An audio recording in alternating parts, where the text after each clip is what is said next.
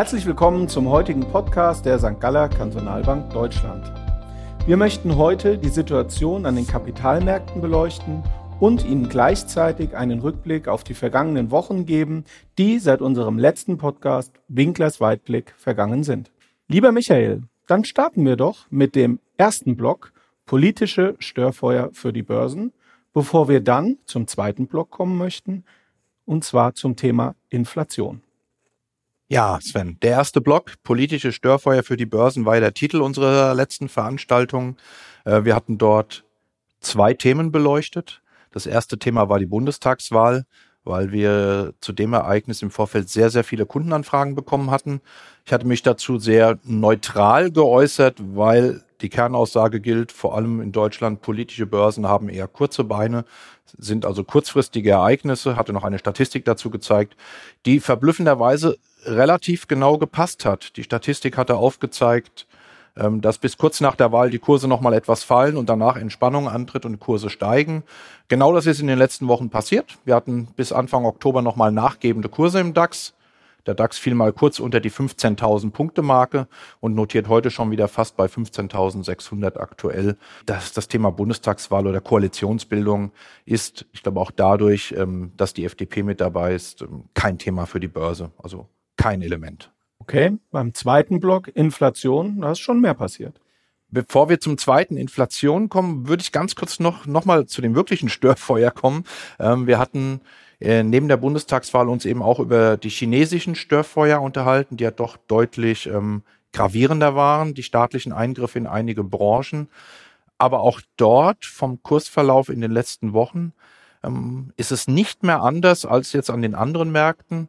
Wir hatten nachgebende Kurse bis Anfang Oktober und auch der gesamte Oktober eine sehr, sehr deutliche Erholung.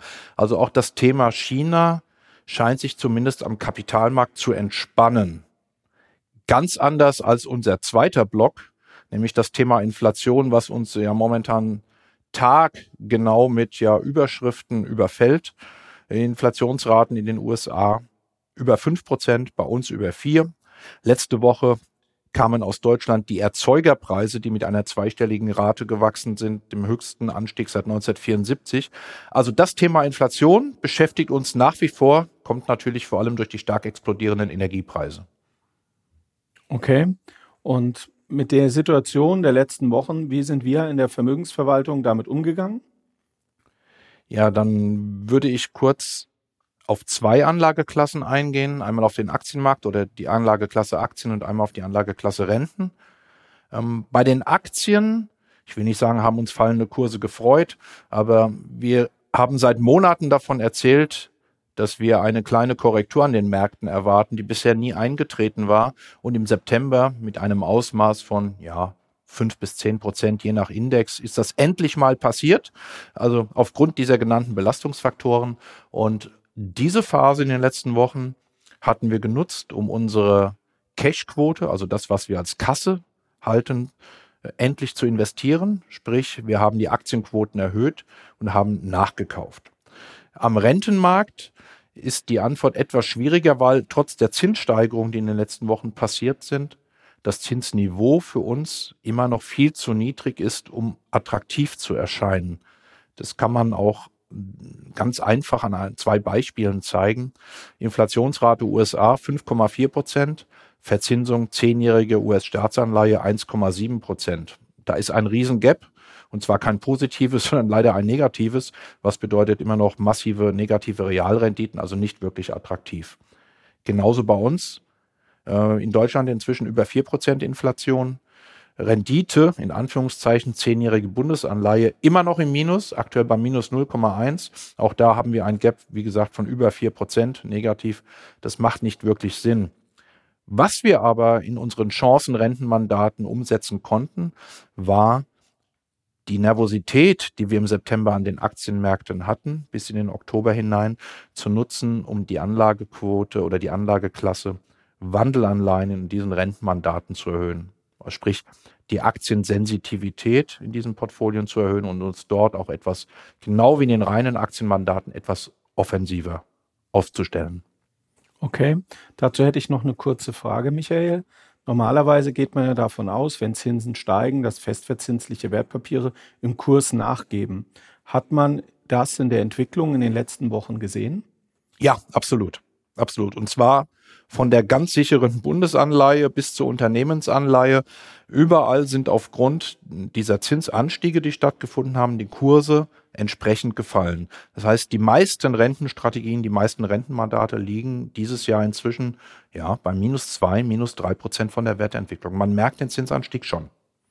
Und obwohl die Kurse gefallen sind, hältst du die Rentenmärkte, Unternehmensanleihen, Bundesanleihen noch nicht für attraktiv? Ja, das ist jetzt leider ähm, eine ganz schwierige Frage für mich, lieber Sven, ähm, weil es gibt eine absolute Antwort darauf, die hängt dann mit der absoluten Beurteilung oder der Analyse dieser Anlageklasse zusammen.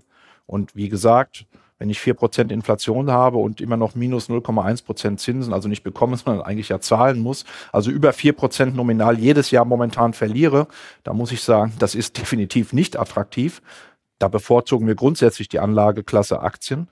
Ähm, wenn ich aber weiß, dass seit Jahren die Notenbanken die Rentenmärkte ja, ich versuche mich jetzt vorsichtig auszudrücken, massiv beeinflussen, dann kann es durchaus sein, dass uns dieses Umfeld der eigentlich zu niedrigen Zinsen und der negativen Realrenditen erhalten bleibt. Und dann kann es auch durchaus sein, dass unter relativer Betrachtungsweise ein Kauf von Anleihen selbst mit einer negativen Realrendite taktisch durchaus zwischendurch mal interessant werden kann. Deswegen sagte ich gerade, die Frage ist echt schwierig, weil wenn man die Wahl hat, Aktien oder Renten, würde ich sagen Aktien.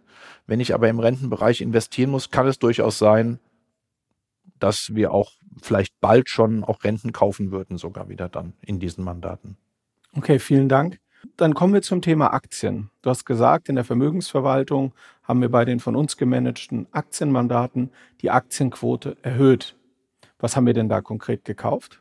Ja, wir sind, ähm, wir sind in zwei Schritten vorgegangen. Wir haben in einem ersten Schritt Financials gekauft. Also Financials bedeutet Banken- und Versicherungsaktien, vor allem aus Europa.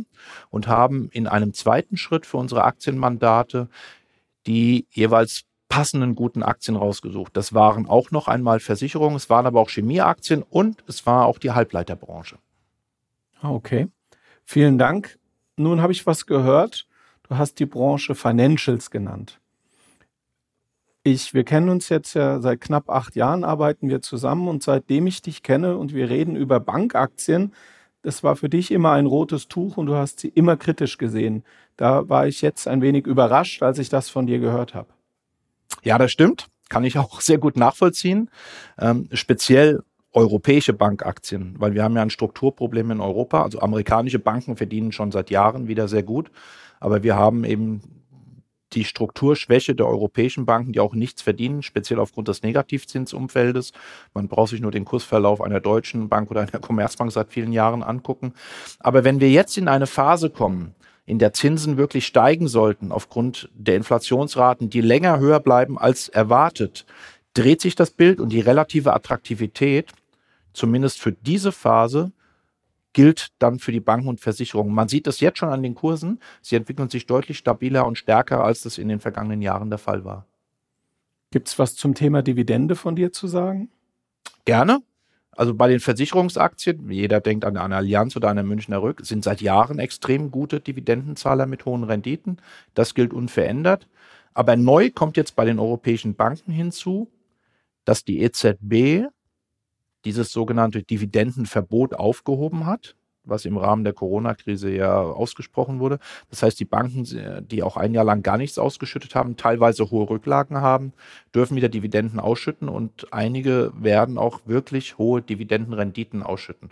Also der Sektor ist zum einen vom steigenden Zinsumfeld positiv beeinflusst und zusätzlich momentan noch ein guter Dividendenzahler. Das hat uns dazu bewogen, gegen alle Bedenken, die ich in den letzten Jahren immer wieder geäußert hatte, europäische Banken und Versicherungen auch verstärkt ins Portfolio mit hineinzunehmen. Ja. ja super, vielen Dank. Dann würde ich gern zum Abschluss, wir haben jetzt November, es sind noch zwei Monate, die Frage, die sich immer alle stellen um diese Jahreszeit. Denkst du denn, dass wir in diesem Jahr eine Jahresendrallye bekommen, wenn man bei so einem starken Aktienjahr überhaupt noch eine erwarten kann? Beziehungsweise, ich würde es anders formulieren, gehst du von weiter positiven Aktienmärkten aus bis zum Ende des Jahres? Jetzt kommen wir in den Bereich der Prognose, den ich eigentlich nicht mag. Das weißt du sehr genau. Ähm, wenn wir das Ganze statistisch begleitet untermalen wollen, gibt es, und das ist wirklich bewiesen, wirklich signifikante statistische Effekte. Und die besagen grundsätzlich, dass das Winterhalbjahr an den Börsen, was ab Mitte, Ende Oktober, sprich genau jetzt beginnt, im Vergleich zum Sommerhalbjahr langfristig betrachtet das deutlich bessere ist. Und speziell die Jahresendmonate November und Dezember sind tendenziell eher von steigenden Kursen begleitet.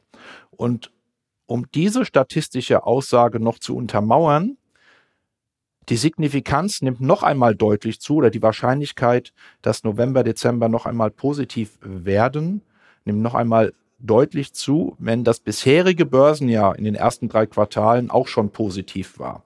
Also der Trend, dass man eben schon bis 30.09. steigende Kurse hatte, wird tendenziell mit einer hohen Wahrscheinlichkeit fortgesetzt.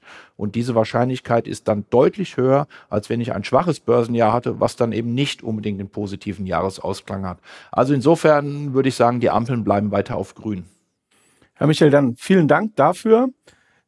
Die Aussage können wir circa in einem Monat dann nochmal verifizieren und hören, wie es dann bis dahin ausgesehen hat.